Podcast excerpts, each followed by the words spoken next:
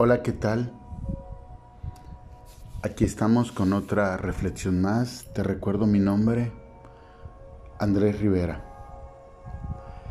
Saben, muchas veces hemos hablado eh, de la religión que pertenecemos y que confiamos en Dios. Y de hecho, no sabemos muy bien cuando decimos Dios no es hijo de hombre para mentir, ni hijo de hombre para arrepentirse. Él lo dijo, Él lo hará. Y lo sabemos literalmente al pie de la letra, cada letra. Pero realmente en el fondo, en el fondo pareciera que no lo aceptamos, que no lo, que no lo creemos. Y es ahí donde, donde tenemos que ir cambiando nuestros pensamientos no sobre Dios, sino sobre la confianza que debemos tener nosotros mismos. Porque si no confiamos o no creemos en la palabra, en las promesas de Dios, entonces, ¿en qué podemos creer? ¿En lo palpable? ¿En lo material? en lo que solamente nuestros ojos ven. Recuerda lo que Jesucristo le dijo a uno de sus apóstoles. Bendito o dichoso aquel que sin ver ha creído. A veces es una bendición creer sin ver. ¿Por qué? Porque vivimos en la esperanza vivimos verdaderamente en la fe y a veces a veces se nos olvida claramente lo que significa la fe, lo que es la fe. Sí, y es algo que debemos de recordar día a día. Debemos entender que la fe más, va más allá de lo que nosotros creemos, de lo que nosotros conocemos. Dice Hebreos 11.1, es pues la fe, la certeza de lo que se espera, la convicción de lo que no se ve. Amén. Eso es la fe.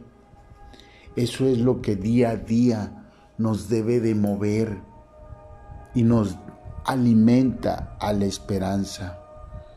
Pero no es un problema de ahora.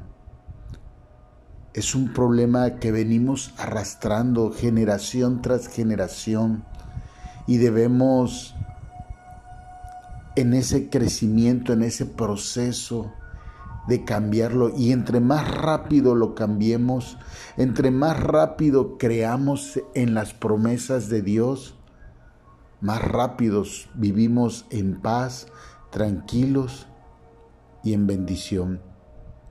Porque a veces no valoramos la paz como una bendición, no valoramos el que la presencia de Dios esté con nosotros, creyendo que es mejor enfrentar los problemas sin Él que enfrentar los problemas con Él, con su presencia. Por ello, en los tiempos antiguos, Dios tuvo que hacer una promesa y tuvo que hacer un juramento como los hombres de ayer, de hoy y de siempre, que tienen que hacer juramentos porque no basta su palabra y siempre juran por algo mayor ¿Cuántas veces has escuchado, te lo juro por mi hijo, te lo juro por mi padre? Tienen que jurar por alguien mayor porque, por desgracia, no creemos ya. Dice Hebreos 6, a partir del capítulo, del versículo 16, porque los hombres ciertamente juran por uno mayor que ellos, y para ellos el fin de toda controversia es el juramento para confirmación, por lo cual, queriendo Dios mostrar más abundantemente a los herederos de la promesa la inmutabilidad de su consejo, interpuso juramento, para que por dos cosas inmutables, en las cuales es posible que Dios mienta, tengamos un fortísimo consuelo, los que hemos acudido para asirnos de la esperanza puesta delante de nosotros, la cual tenemos como segura y firme ancla del alma y que penetra hasta dentro del velo, donde Jesús entró por nosotros como precursor, hecho sumo sacerdote para siempre según el orden de Melquisedec. Amén. Así es, así lo tuvo que hacer el mismo Dios por nosotros, no por Él, porque no aceptamos su consejo y el consejo de Dios es para bendición.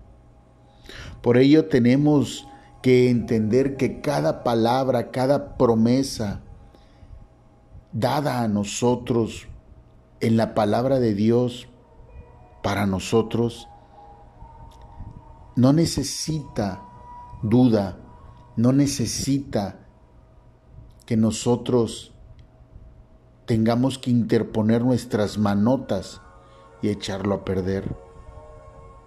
Todo eso es hecho para que sea anclado dentro de nosotros mismos, para que tengamos esa esperanza delante siempre de nosotros. Pero lo que perdemos es eso. Perdemos la esperanza por la falta de fe, por la falta de credibilidad, por la falta verdadera de entender que Dios no es hijo de hombre para mentir, ni hijo de hombre para arrepentirse. Créele a Dios.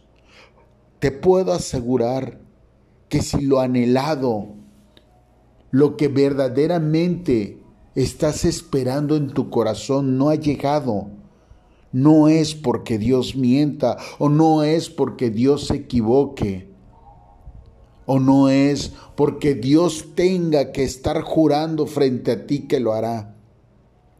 Es porque posiblemente no has o no estás preparado para valorar. Por ello tienes tienes que entrar en el proceso de confiar, de tener intimidad con él.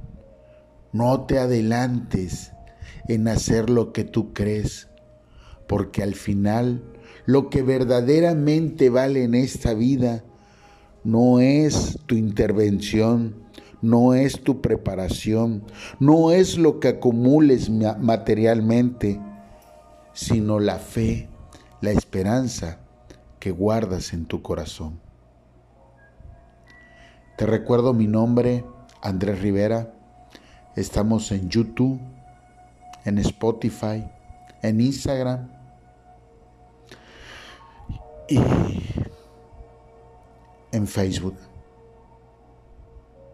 Hasta la próxima. Bye bye.